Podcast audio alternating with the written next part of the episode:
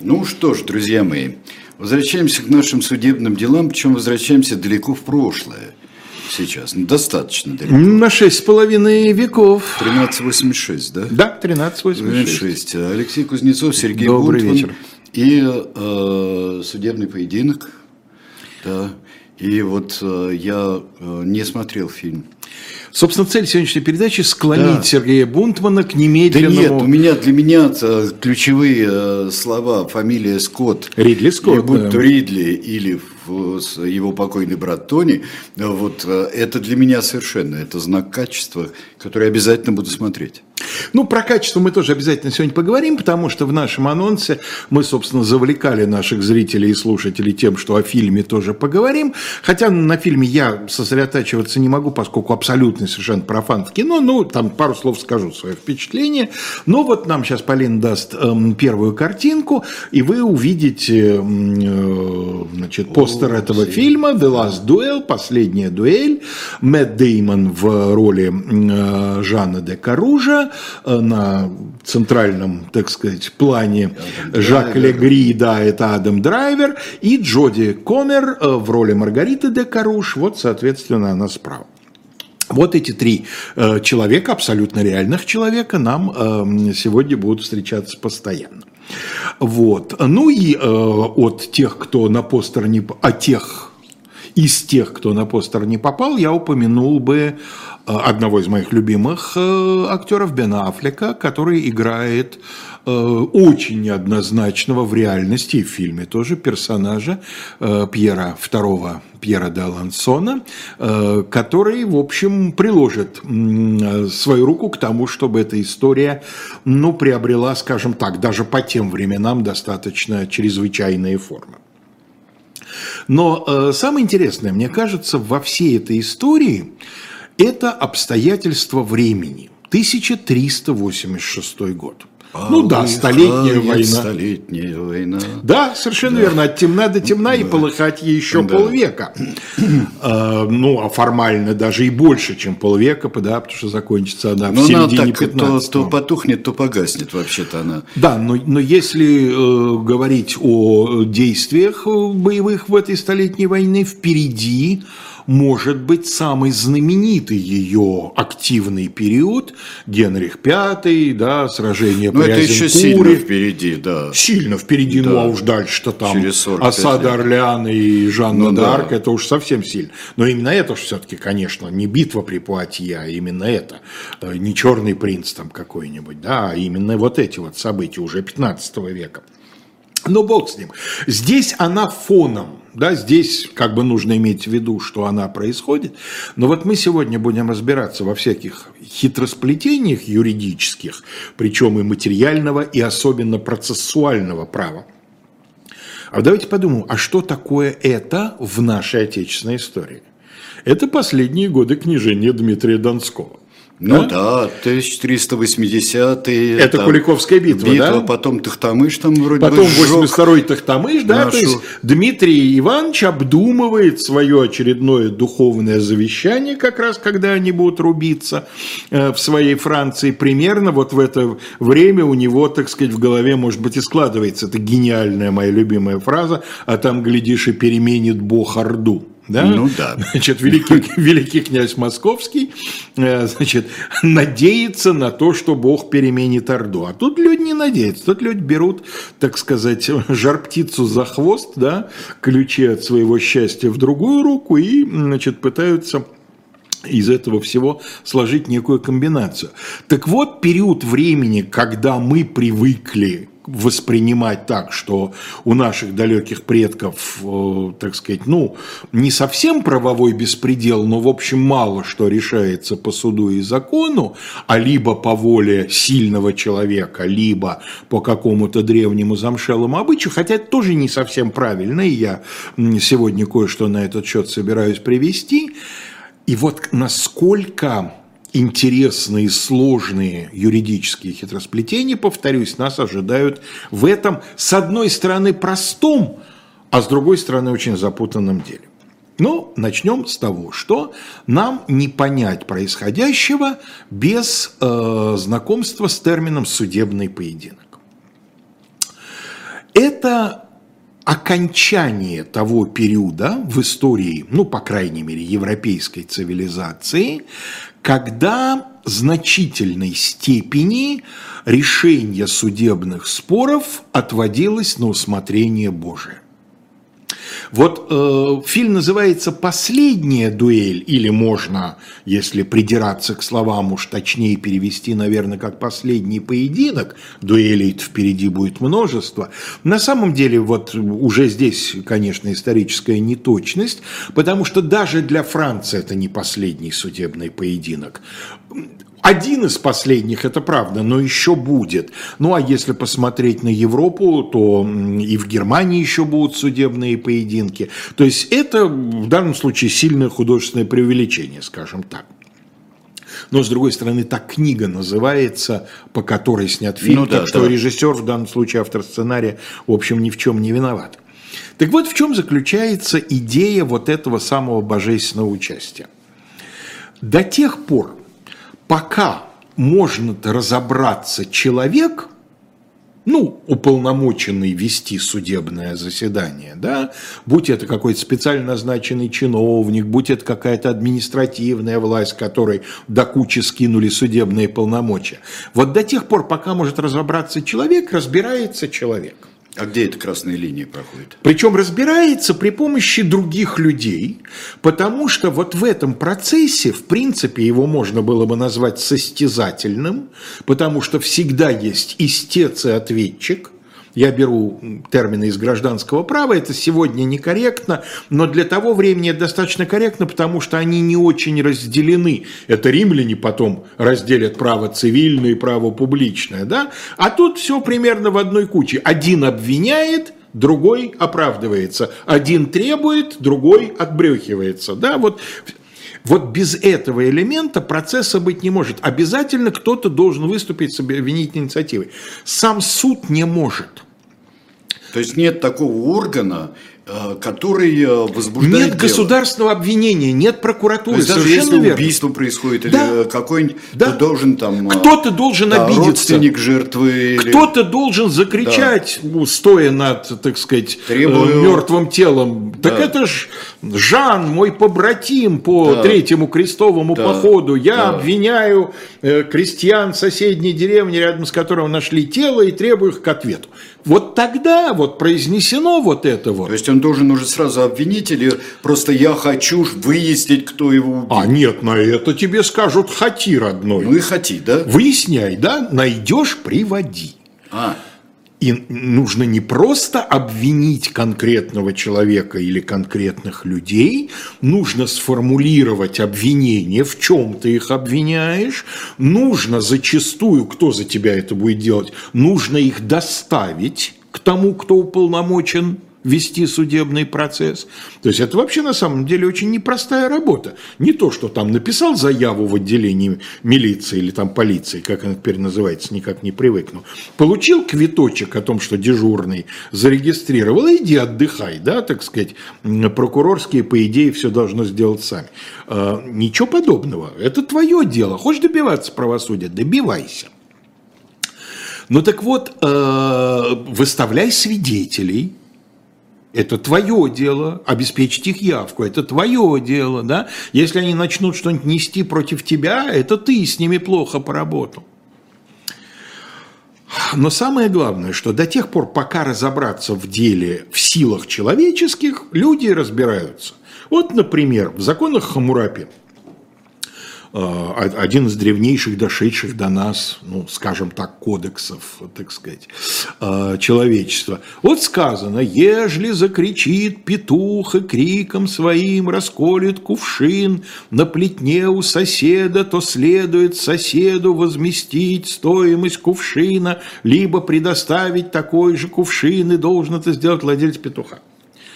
Ну, кейсы, да, вряд ли таких случаев было много, вряд ли, значит, в э, Междуречии петухи орали так регулярно и так метко, что попадали в резонанс и посуда там осыпалась черепками. Значит, видимо, был какой-то случай, который настолько поразил воображение окружающих, или настолько склочный оказался владелец кувшина, что, или настолько неуступчивый владелец петуха, что это дошло до, до законодателя, да? Записывалось какое-то конкретное да! дело, которое может стать э, фактически прецедентом. Да? Законодательство по-варварски. Попытка описать все случаи, имевшие место на практике. Поэтому, например, у древних германцев – кража домашней птицы – это несколько составов преступления. Древние германцы не могли понять, как можно сваливать в одну статью кражу утки и кражу гуся. Но это же разные птицы. Это же ну, всем это, понятно. Гусь – это кража утки в особо крупных размерах. Вот все равно, Нет? Сергей Александрович, это такой римский подход к делу. Ну, Попытка, понятно. наоборот, все унифицировать. А тут не надо ничего унифицировать. Значит, за гуся утка есть за утка, уткой, а утки. гусь есть гусь. Да, если она крякает как утка, значит, за нее утиная статья. Так вот, к чему я? Э, в случае с э, петухом и с кувшином, все понятно, тут нет никакого проведения Господня, вот есть владелец кувшина, он пострадавший, вот есть владелец петуха, он, пусть сам он и не виноват, но его имущество вольно или невольно нанесло вред, но невольно, конечно, нанесло вред, вред должен быть возмещен. Но бывают такие ситуации достаточно часто в древнем судопроизводстве, когда э, суд упирается в невозможность разрешить дело. Самый простой и самый, видимо, распространенный случай – слово против слова. Ну да. Один говорит было, другой да, говорит нет. Свидетелей не было. Или свидетелей поровну. И эти свидетели, там три с одной стороны говорят было, а три с другой говорят не было. И они примерно одного социального происхождения, степени заслуживания доверия. И все. При этом никак не проверишь справедливость слов одного или... Да, ничего. То есть нельзя привязать ни к чему, ни к чему. А, объективному. Да?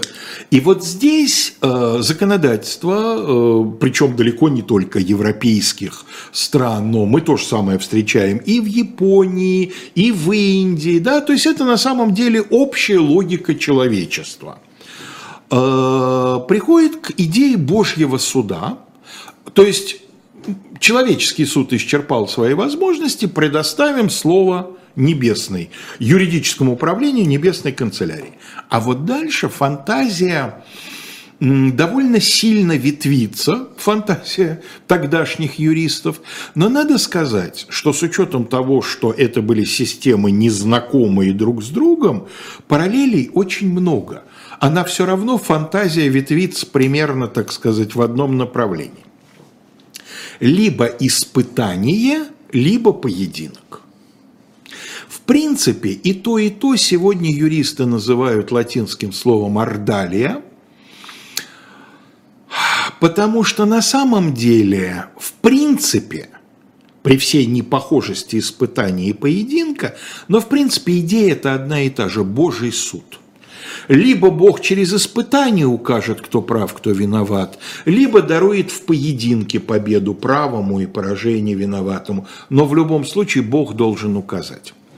Какие варианты испытания? Ну, наиболее распространенные либо водой, либо огнем.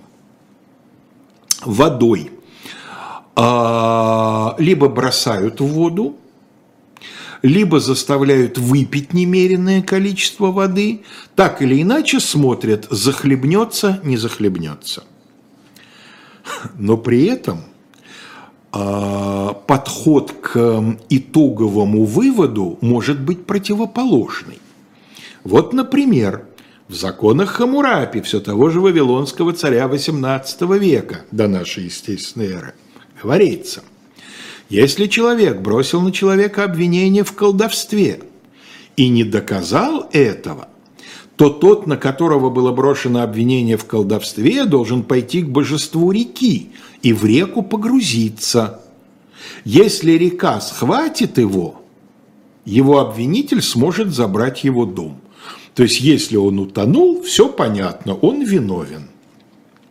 Если же река очистит этого человека, и он останется невредим, тогда тот, кто бросил на него обвинение в колдовстве, должен быть убит, а тот, кто погружался в реку, может забрать дом обвинителя. принцип Талиона, да, хотя он еще не сформулирован, но идея та же воздаяние равное за содеянное. Ну, да, да. За ложное обвинение доносчику полагается то, что полагалось бы, если бы обвинение было не ложным. Но надо сказать, что в испытании водой у других народов встречается совершенно другая логика.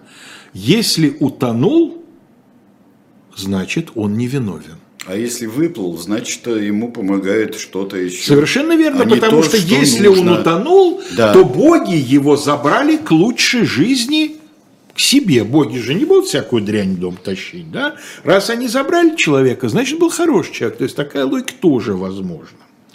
Кроме того, у Хамурапи ничего не сказано насчет связывания. Должен пойти к реке и броситься в реку. А вот, так сказать, уже средневековые юристы подходили к этому делу более серьезно. Дайте нам, Полин, пожалуйста, следующую картиночку. И на этой картиночке, вот, пожалуйста, мы с вами увидим процедуру, так сказать, явно какой-то европейский город. Думаю, что Венеция, суть уже река течет прямо по городу, да, значит, Ну, видимо, не, предположим, не река, да. а море, да, и мосты какие-то такие, наводящие на мысли о Венеции. Вот, пожалуйста, значит, клиент связанный в воде, и комиссия высокая смотрит за тем, как ему там в воде. Если он начнет захлебываться, его вытащат и накажут. А если он будет связанный плавать по поверхности воды, значит, он таким самым образом будет признан очищ- очищенным.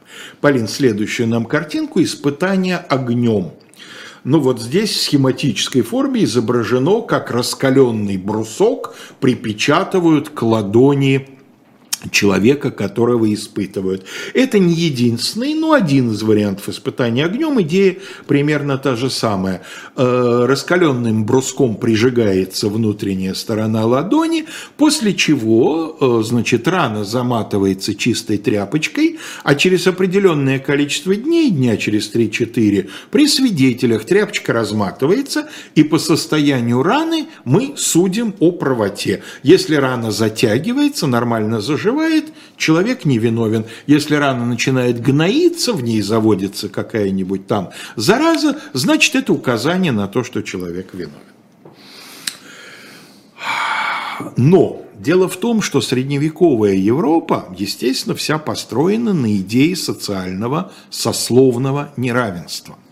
И поэтому рано или поздно приходит в голову мысль, что ну как один и тот же вид испытания, например, бросание в воду, использовать для простолюдина и для благородного человека. И вот здесь-то окончательно утверждается идея судебного поединка – она, кстати, название про дуэль не такое уж и неправильное. Кое-что из этого потом, конечно, перекочует в дуэльный кодекс. Например, сложнейший вопрос о том, с кем можно драться на дуэли, не запятнав своей чести, а с кем нельзя. С господином Бонасье никакой дуэли, пинка ему. Нет, палками. Палками или, или сапогом, каблуком, чем угодно, но не, не, так сказать, марать же об него благородное оружие. А вот с графом Рашфором, какая бы он в глазах Д'Артаньяна скотина не была, но он благородный человек, поэтому с ним, конечно же, поединок по всем правилам. Вот то же самое и с судебным поединком. Если э, истец и ответчик, я уж буду их так называть, или обвиняемый обвинитель, люди одного социального положения, и если это благородное сословие, то тогда да.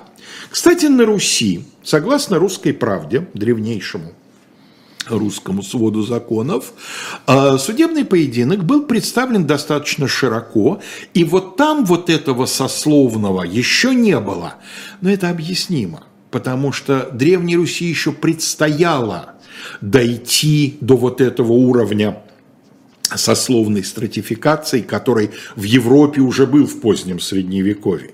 Не случайно мы и средневековье свое сдвигаем на несколько веков подальше, потом это все придет. А так, Древняя Русь это еще ранне феодальная, а может быть и вообще не феодальная, спор большой в науке по этому поводу общества. И поэтому эм, Значит, э, там судебный поединок допустим для любых свободных людей, в том числе и совершенно незнатных. Более того, русская правда допускает судебный поединок среди женщин. А поскольку на Бога надейся, а сам не плашай, русская правда говорит, что в случае, если физические кондиции тяжущихся сторон заведомо слишком неравны, то более слабая сторона может вместо себя выставить заместителя. Но именно так, нельзя выставить с двух сторон заместителей. Нельзя нанять двух знаменитых кулачных бойцов и посмотреть, что они там, э, сказать, наметелят. Просто если один человек очень сильный, а второй очень слабый, очень слабый, может найти человека примерно равного по силам э, значит, тому, с кем ему предстоит биться интересная такая идея. Мы Богу поручим выяснить, кто прав, кто виноват, но подкорректируем Господа. Подкорректируем, потому что, да, я все время, когда ты рассказывал про испытания всевозможные, я думал, так, надо учиться плавать, надо учиться э, задерживать дыхание подольше, или это поразительно, этим это делом, поразительно, да. но вот эти простодушные, как нам кажется, глубоко религиозные люди, они все равно, конечно, до конца в глубине души не верят, что Бог э, все равно, даже очень слабому, но, но правому, найдет возможность помочь таким образом, что он окажется победителем. Вот это вот, если в тебе веры в горчичное зерно, нету этого. Они все равно будут стараться ввести какие-то правила в этот футбол. А... Очень хороший, кстати говоря, в другом фильме Орн, вот Арн, который у нас а, а, Тамплиер и вся серия шведских фильмов про а, вот об истории а, Швеции в начале тысячелетия. А, там, конечно, замечательный поединок, замечательный, когда а, сын замещает отца и совершенно неожиданно побеждает. Там уверенные люди могут обвинять сколько угодно, сильные и уверенные. Получается, Напра- да? Напрашивается известный сюжет с Давидом и Голиафом, как мне кажется. Ну, да? в общем-то, да. Вот.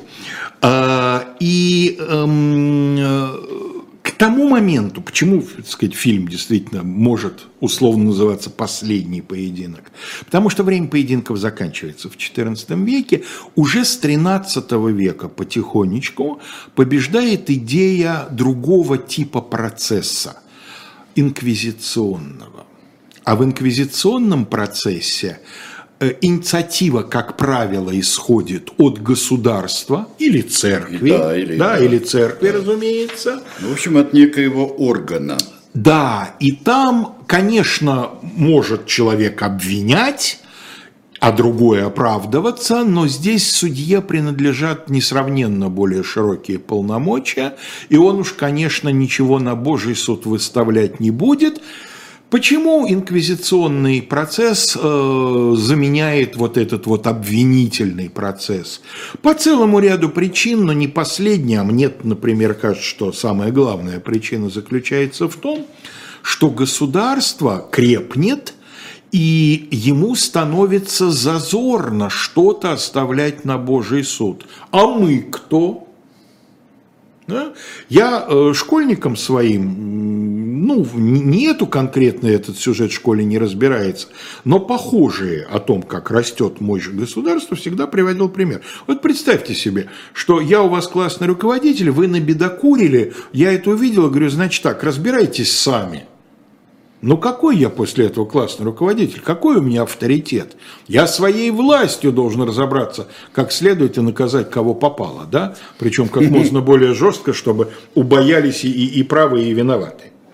Вот это мотив государства, конечно, как мне представляется, один из самых главных в том, что постепенно вот это отходит на второй план. Ну а то, каким образом все-таки в конкретном деле, почему дело дошло до судебного поединка и какие предыдущие стадии оно прошло, об этом мы поговорим уже Чуть после. позже, да, после рекламы и представления а, книги о несколько более поздних временах.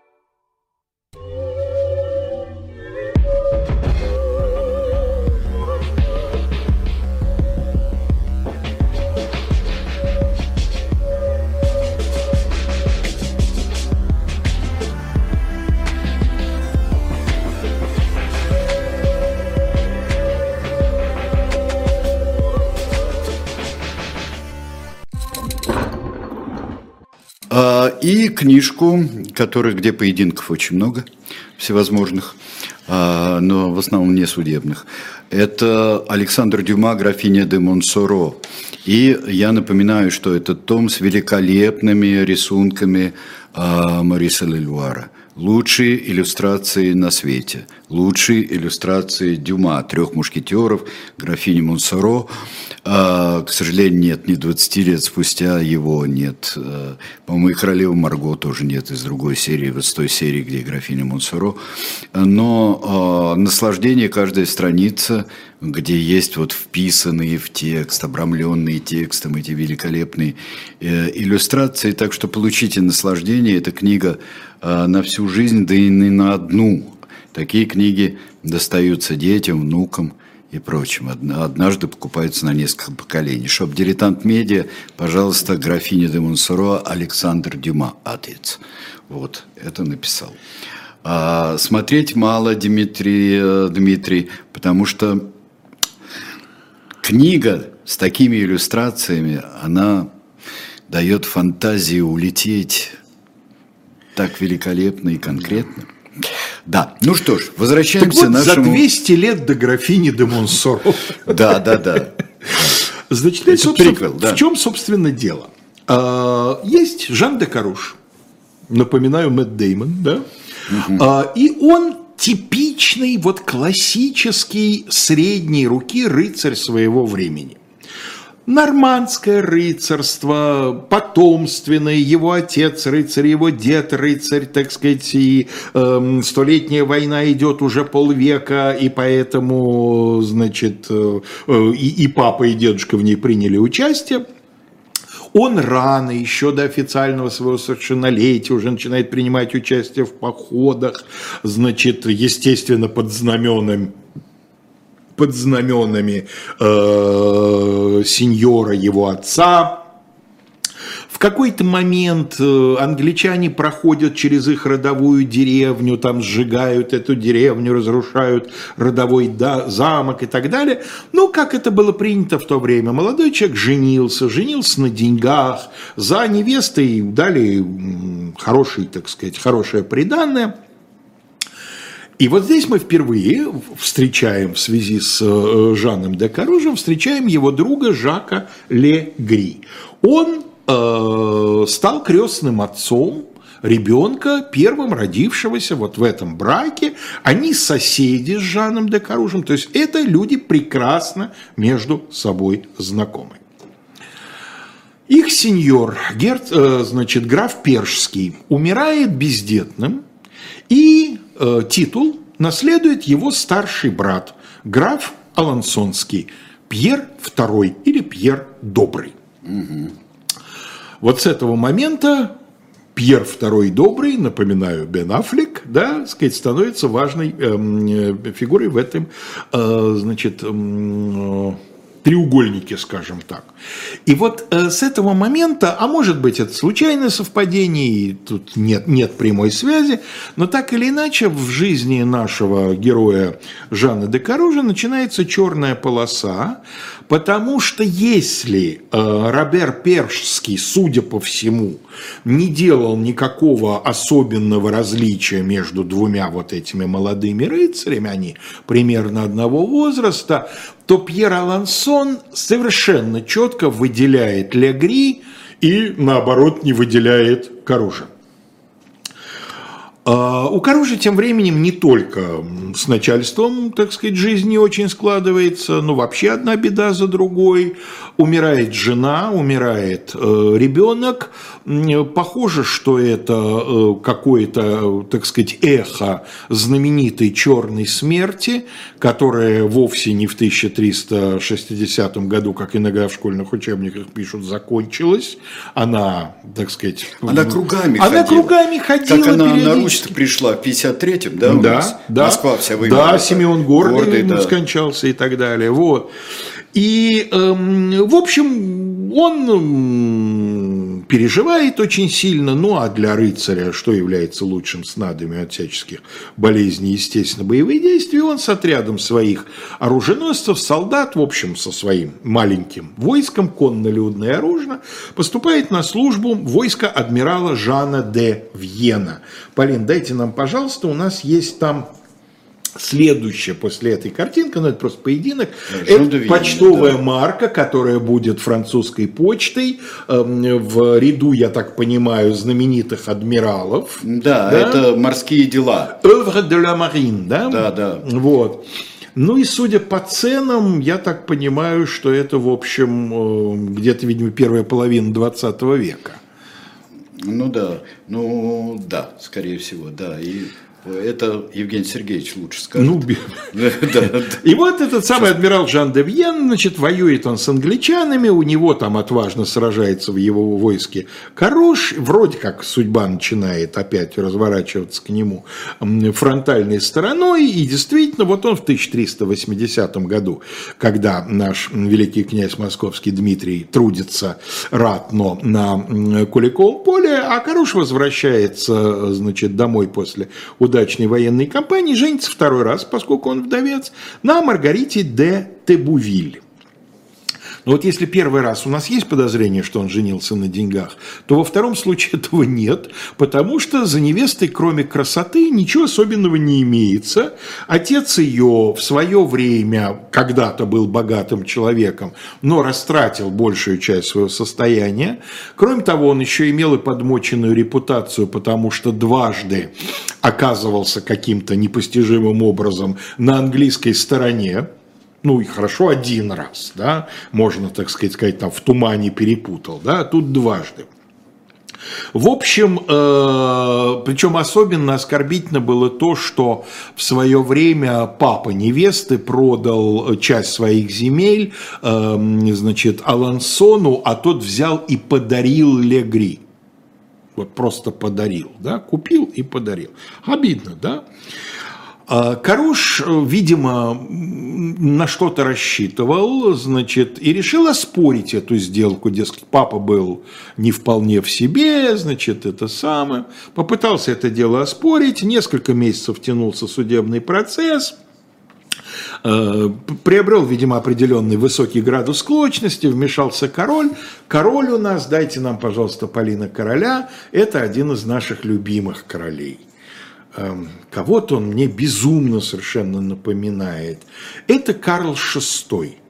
Пока еще Карл VI благословенный. Пока еще в своем уме. Да, пройдет несколько лет, и он станет Карлом VI безумным, будет воображать себя стеклянным, да, сутками просиживать неподвижно, да. чтобы, не дай бог, не разбиться. Но ему еще в браке очень не повезло. И в браке ему не повезло. Но пока он еще, по крайней мере, более или менее нормален.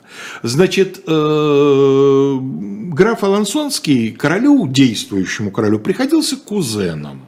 Поэтому, когда король вмешался в судебный процесс, то Каружу, прям скажем, и до этого не очень светило, а тут вообще все погасло. Каруш не успокоился. Он, видимо, такой вот типичный рыцарь, да? Э, у, у, у самурая нет цели, у самурая только путь. Вот путь Каружа проламывать головой, там в шлеме, не в шлеме, неважно, проламывать головой ворота, донжоны, что там, стены, что есть, то и проламывать. Он попытался еще одну вещь оспорить в суде. Значит, эм, дело в том, что папа, опять же, Э, еще до того, как отойти в мир иной, одну из своих феодальных должностей передал другому человеку, а сын исходил из того, что поскольку эта должность приносила кое-какой доход, он должен был ее передать ему. Он, значит, тоже с этим эм, отправился, значит, в суд и тоже никакого успеха там не стяжал. Э, таким вот образом э, у Каружа к моменту главных событий уже устойчивое совершенно ощущение, что э, граф Алансон его ненавидит, и что главная причина – мерзавец Легри, который обаял так сказать, сеньора, обаял нашего доброго Алансона, и из-за этого в жизни его все идет не слава богу. И вот в 86 году Каруж, Каружа где-то носит, но недалеко, он тут, так сказать, на периферии. Э, матушка его, которая еще была и которая проживала вместе с молодыми, ну уже, они давно поженились уже, ну, с супругами, тоже отправилась в соседний город, то ли на ярмарку, то ли что-то, значит, Маргарита де Каруш была, если не считать слуг, одна. Явился Легри, в сопровождении солдата или даже нескольких. И сначала, как потом Маргарита показывала, всячески ее уговаривал, потом начал уговаривать с деньгами, а когда она, как порядочная замужняя женщина, отвергла обе эти стадии, и букетную, и конфетную, а, значит, он на нее набросился и изнасиловал. Вернулся Корош, и ему вот эту вот, значит, неприятную историю поведали. Какие имелись судебные возможности для разбора такого склочного дела? Ну, вообще-то, когда между двумя вассалами возникает предмет для судебного спора, здесь первая как бы рука у их сеньора. Причем это не обязательно должен быть судебный процесс, это может быть примирительная процедура, но это его люди.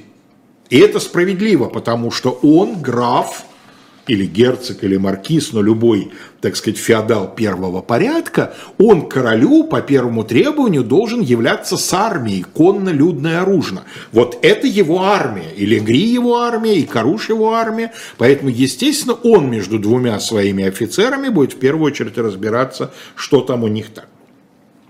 Но в данном случае, с учетом предыдущих событий, а, решение его было настолько очевидно, что супруги Каруш даже не явились на рассмотрение дела.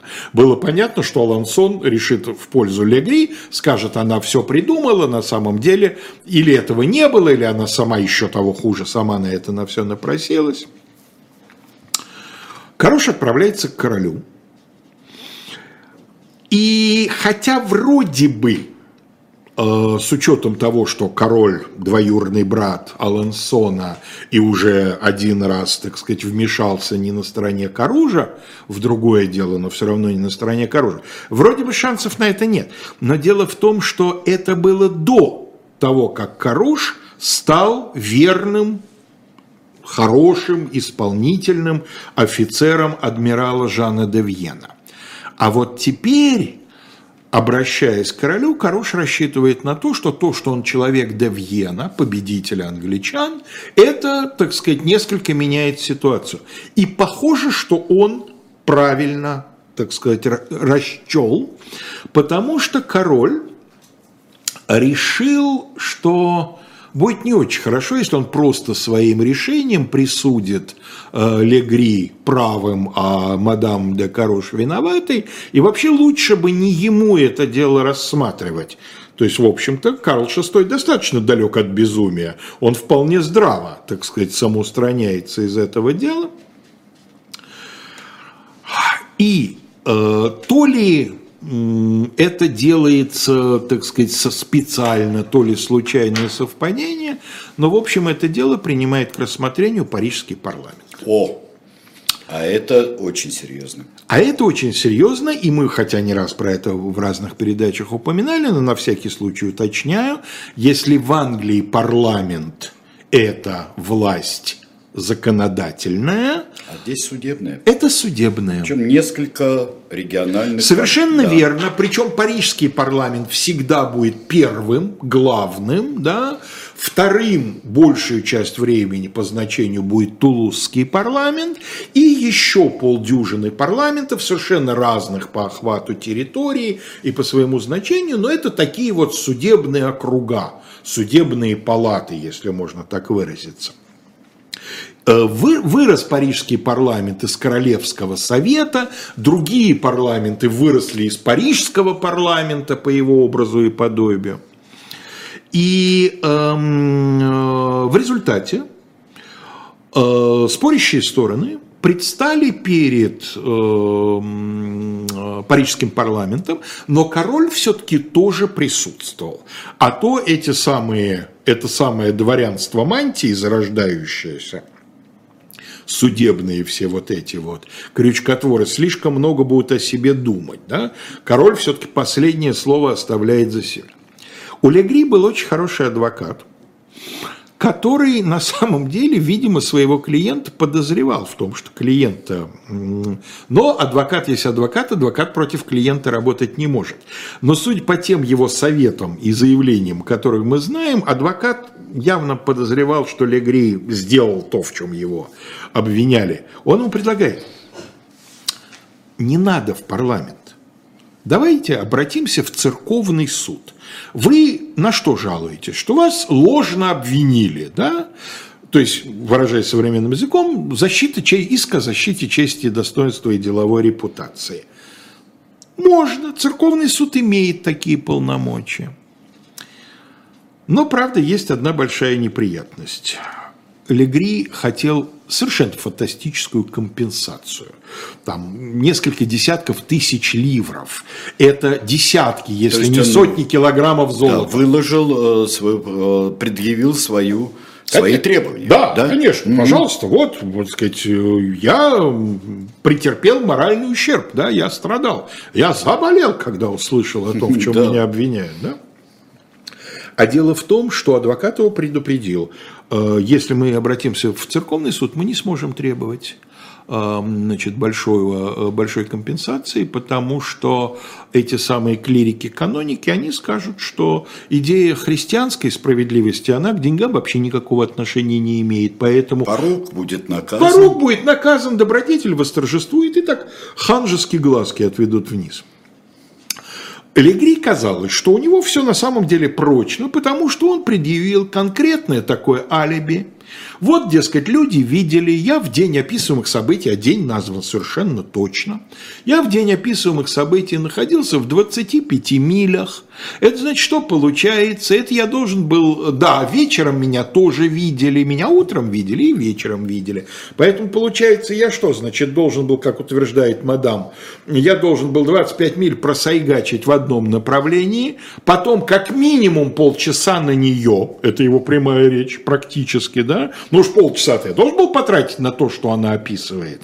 И потом еще после этого уставший 25 обратно, бледный от ненависти Каруш, опытный военный, заявил, что вообще настоящему рыцарю это все вполне посильно, да, и проскакать 50 туда-обратно, да еще и, так сказать, э, женщину победить.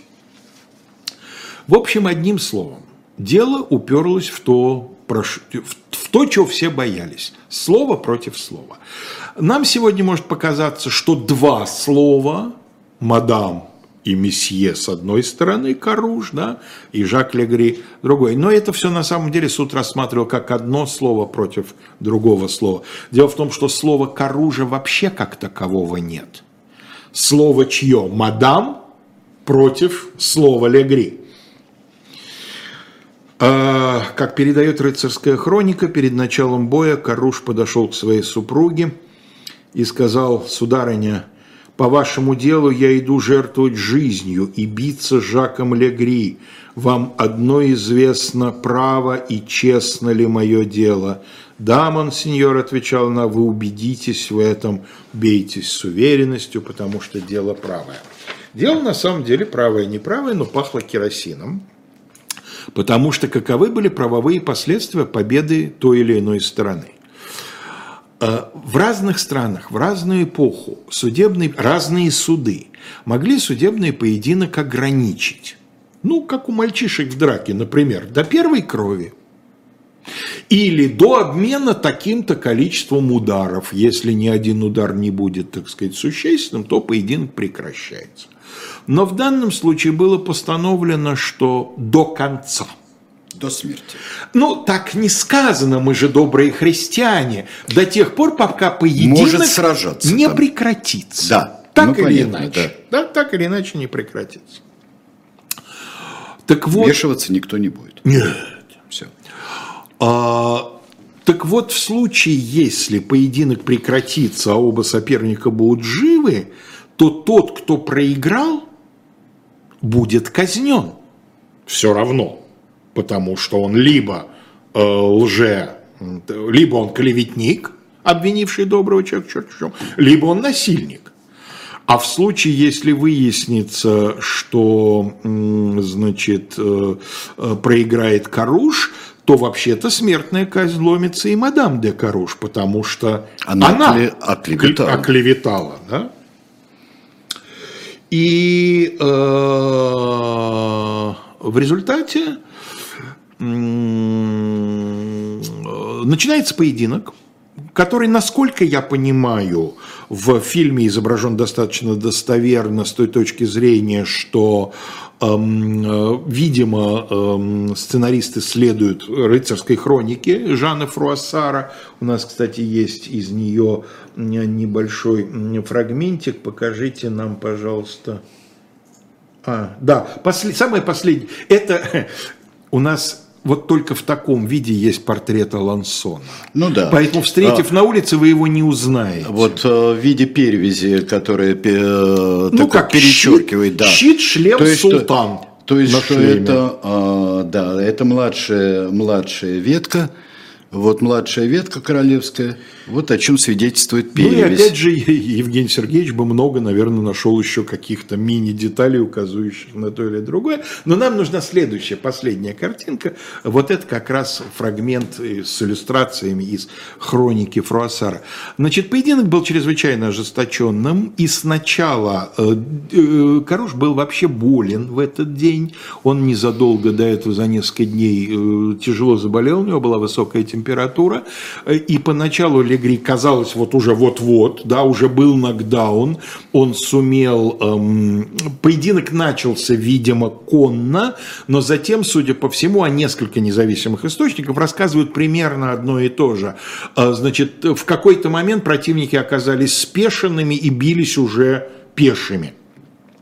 И вот в какой-то момент э, серьезную, достаточно глубокую рану Легри нанес Каружу в бедро, но затем э, Каруш, э, ну, собственно, я прочитаю – когда противники, как надлежало, поклялись соблюдать условия поединка, их поставили друг перед другом и велели делать то, для чего они пришли. Они сели на коней и с самого начала повели себя очень решительно, ибо хорошо знали ратное дело. Там было великое множество французских сеньоров, приехавших, чтобы посмотреть, извините, на бой – Сначала поединки сразились, противники сразились на копьях, но не причинили друг другу никакого вреда. После этого они спешились, дабы продолжить бой на мечах, и схватились очень отважно. И был сначала сир де Каруш ранен в бедро, из-за чего все его сторонники крайне встревожились, но затем он повел себя доблестно, поверг своего противника на землю, вонзил ему в тело меч и убил его прямо среди поля в другом источнике э, он не меч в него вонзил, а он повалил Легри и э, кинжалом разжал, э, отжал забрало и нанес удар кинжалом, соответственно, в голову. Ну, в любом случае, убил. он у его убил. Значит, такой вот интересный сюжет. Еще до того, как Каруш нанес последний так сказать, сокрушительный удар. Э, Легри уже был повержен на землю, он продолжал э, заявлять, что он не виновен, хотя мог попросить пощады, во всем признаться. Правда, в этом случае он, скорее всего, был бы казнен, да, 99,9 в периоде. Такие примеры бывали.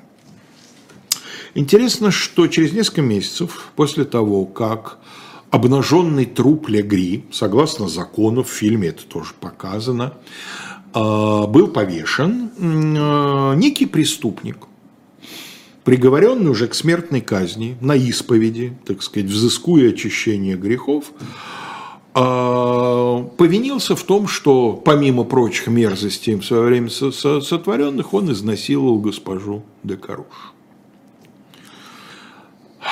Ну, что это могло быть? Небольшая вероятность, что действительно было так. Еще меньшая вероятность, что госпожу Декаруш изнасиловали минимум два раза, два разных человека, но не везло ей. Но, скорее всего, это достаточно хорошо известный, в том числе и в русском средневековье, ситуация, когда человек, чья казнь назначена вот на через несколько часов, пытается ее отсрочить в последней надежде на то, что а может за это время что-то изменится. У нас на Руси... То есть берет на себя что-то... У нас на Руси в таких случаях прямо на эшафоте кричали слово и дело государева. Вот эту знаменитую формулу, которую, как только она публично произнесена, все должно быть прекращено, и человека должны обстоятельно спокойно допросить, потому что что он заявляет, когда кричит слово и дело государева? Я знаю что-то, что составляет Э, информацию об угрозе государству. Ну да. И в этом случае какая казнь? Казнь приходится, матерясь, откладывать. Так вот, вполне возможно, что этот человек, если, конечно, вообще не рассматривать простой случай, что он был безумен, да, каких только не бывает самоговоров, но, скорее всего, он пытался таким образом отсрочить казнь и надеялся, что скажут, а ну-ка, ну-ка, ну-ка, вот сейчас интересно стало, ну-ка, давайте-ка снимите. Через сколько времени это было после? Через несколько месяцев. Через несколько месяцев. Да, То есть да, здесь год все, еще не прошел. Все сжато, да? Год не прошел. Вот, да, ну-ка, давайте-ка мы сейчас его в обратно обратно его в камеру, покормить ему, дать ему полстакана, а потом запишем, что он там делал, как он делал. Возможно, он рассчитывал несколько дней жизни себе таким образом купить. Вот. А, Каруш э, проживет достаточно, так сказать, э, еще долгую жизнь. Э, с Салансоном они не померятся, такие вещи не прощают. Но король удовлетворенный, видимо, тем, как все закончилось, наградил его достаточно, так сказать, эм, э, э, щедрой наградой. Парламент, постановив приговор и сочтя его обиженной стороной, из средств погибшего Легри выплатил ему компенсацию за моральный ущерб Еще такой интересный разворот сюжета, он есть в фильме, но в фильме он так в проброс. Дело в том, что в результате этого изнасилования Маргарита забеременела, хотя с Карушем несколько лет перед этим у них детей не было. Потом будут, потом пойдут, кстати, несколько детей у них будет. Ну и вот, э, суть по всему, предполагалось, что это эм, результат вот этого изнасилования, соответственно, сын Легри, но неизвестно, как там его усыновляли, не усыновляли, но он погибнет, как положено, рыцарю, уже взрослым человеком в одном из сражений, то есть никто его принадлежности к благородному сословию не лишал. Ну, а вот сам Каруш э, тоже проживет еще пару десятков лет и вполне уважаемым человеком сложит голову опять-таки в одном из сражений столетней. Почему войны. считается последним, в принципе, последним считается? Не считается. Не это, считается. это художественный не... прием. Ну, представляете, как, ну, не назовешь же предпоследняя дуэль Франции. Одна да? из последних, да. Ну, пятый с конца. Жалко, да. Третий, третий слева, товарищ Хрущев. Нет, Да, как-то очень жалобно это бы звучало бы, да. Замечательная история, кино надо посмотреть. Тут уже много всяких мнений было в чате, э, хорошо ли это кино или не очень. А, Абсолютно я, нормально. Я обязательно, я очень люблю Ридли Скотта во всех его э, проявлениях. Мне понравилось, как передана атмосфера. Вот что он умеет, так это он умеет всегда. Разгул царизма, мрак и тлен. Вот да, это да, все. Да, все, да, да, абсолютно. А, спрашивают, не было ли у нас в нет, эховские у нас... времена? Нет, не было. Была э, статья в «Дилетанте» Алексея Алексеевича в свое время, воспламенившись еще до того, как фильм вышел, попросил меня написать статью. Это тот редкий случай, когда статья в «Дилетанте» была, а радиопередачи не было. Поэтому мы исправляем эту оплошность, и вот сегодня сделали сегодня, да, передачу. все концы с концами сводим. Дорогие друзья, сейчас у нас э, на «Живом гвозде» Михаил Крутихин, эксперт нефтегазовой отрасли. Маша Майерс ведет с ним э, разговор. Пастуховские четверги Лиза Аникина ведет э, беседу с Владимиром Пастуховым и «Один» Дмитрия Быкова, за которым последует 23 часа 5 минут урок литературы о Валентине Катаеве. Да, о Валентине... Алмазный мой венец. Нет, ну да. да Волны думаю, черного. Да. Хорошо. Друзья, всего вам доброго. До свидания. Всего доброго.